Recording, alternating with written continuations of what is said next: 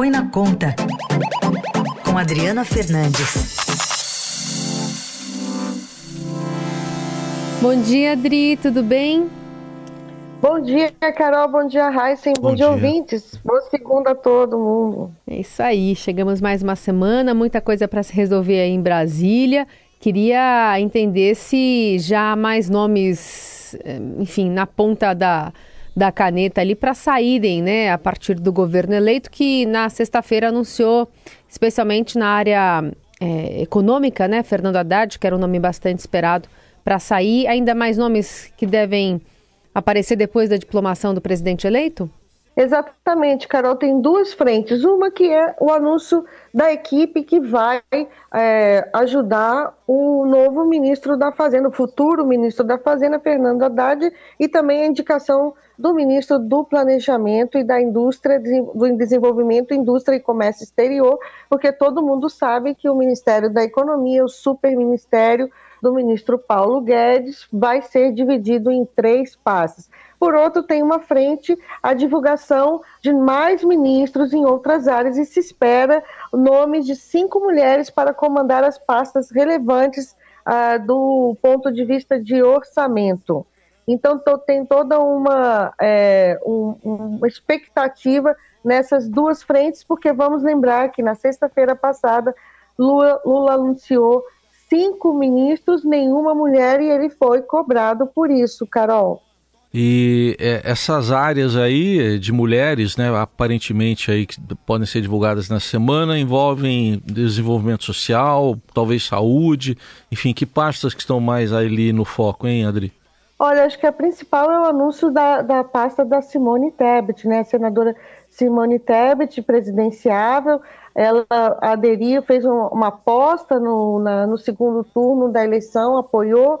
Lula, teve um papel relevante e há uma briga dentro do, do partido porque uh, para ela ir com, que não querem que ela vá para a pasta de desenvolvimento social, vai ser uma das pastas mais importantes do governo, uh, do próximo governo, porque vai, vai comandar um orçamento bilionário, que é o gigante, que é o orçamento do Bolsa Família, próximo Bolsa Família, atual Auxílio Brasil, que é por isso que estamos discutindo, sobretudo, a PEC, a PEC, proposta de emenda à Constituição, da transição para aumentar o valor é, do auxílio do Auxílio Brasil, permanecer em 600 reais, porque em tese ele, tem, ele cairia para 405 reais no final deste ano, e também mais 150 reais para uh, crianças de 0 a 6 anos. Além disso, o programa, o Ministério, o Ministério, de, o Ministério do Desenvolvimento Social, hoje, que tem o nome de Cidadania, ele tem, administra outros programas, outros, outros orçamentos importantes, bilionários, e esse está todo mundo de olho nesse, nesse ministério. Tem uma pasta, tem um lugar né, que é, na área econômica também muito disputado, que teve muito tititi no final de semana, é o BNDES, o Banco Nacional de Desenvolvimento Econômico Social. O ex-senador, ex-ministro Aloysio Mercadante, coordenador do programa de governo na campanha de Lula, ele está na disputa eu fiz uma matéria é, na sexta-feira, a assessoria dele não negou, disse que ia discutir com, com, com Lula nesse final de semana, então tem uma expectativa é, do mercado financeiro em relação ao BNDES, muita gente preocupado, com medo que haja uma repetição do que aconteceu no governo Dilma em relação ao banco, ao uso do banco, é, e está todo mundo de olho nesse, nesse BNDES, nesse novo BNDES, que Lula e, seu, e também o, o seu entorno dizem que vai ser importantíssimo para ativar os investimentos no Brasil e acelerar o crescimento. Tem gente no mercado que, que vê risco de ser um Dilma 3, né, um, um, uma repetição do Dilma 3, por isso a preocupação em torno dessa pasta do BNDES, que sempre é um, uma vaga muito importante é, e de muita disputa. Outro que está nessa disputa é o economista Gabriel Galípolo, ex-presidente do Banco Fator, ele foi uh, um dos principais interlocutores uh, do presidente eleito durante a campanha com o mercado financeiro. Adri, você mencionou né, o nome da Simone Tebet, cotada para o desenvolvimento social, que deve abraçar Sim. a gestão do, do Bolsa Família. E eh, você já mencionou isso em diversas reportagens, também aqui na coluna na Rádio Dourado, sobre como vai precisar ter um redesenho né, desse programa social, porque é isso, é uma pasta que tem muito recurso, mas, por exemplo, a gente já está vendo filas eh, voltarem a aparecer para fazer cadastro mesmo de famílias agora nesse finalzinho de ano.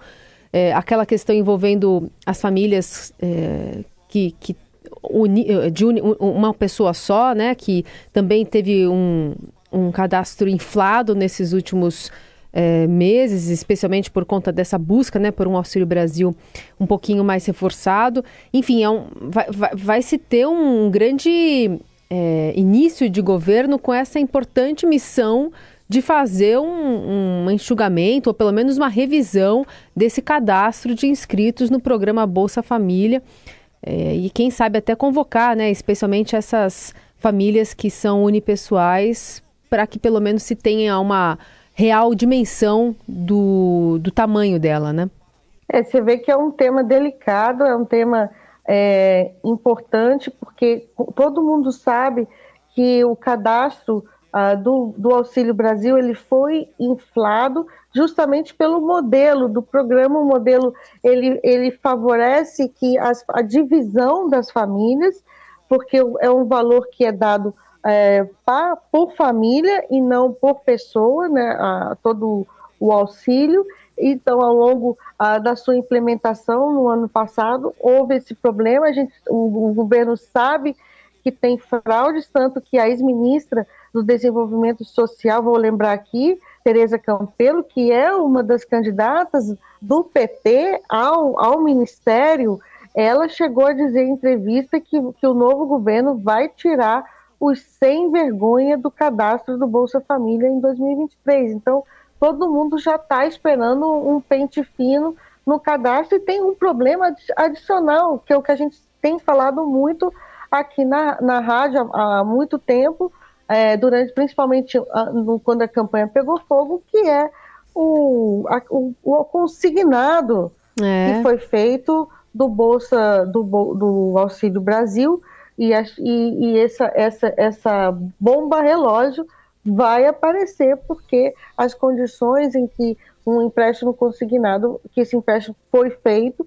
são para pessoas vulneráveis e que vão ah, sentir agora eh, o peso dessas parcelas, cada vez mais, né? O comprometimento dessas parcelas. É... Então, a gente vai ver aí também pressão em torno é, de uma solução para esse, esse consignado, como é, que, como é que vai ser feito. Então, é uma pasta, ao mesmo tempo, delicada, que uhum. tem um trabalho gigantesco pela frente, e que o PT quer para ela também, para ele, né, pra, por conta do seu impacto político, né? Importantíssimo, a gente viu é, na eleição o esforço é, que o governo Bolsonaro fez para ampliar esse, esse o programa e de olho na eleição. Então, é uma pasta que tem um viés político também, é um viés social, mas político.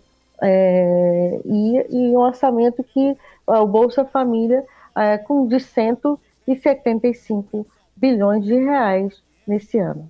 Essa Adriana Fernandes, de olho nessas movimentações, nomes que devem surgir ainda nos próximos dias. Adri, obrigada, boa semana. Boa semana, boa semana para vocês e para todos os ouvintes que estão aqui com a gente nesse momento na Eldorado.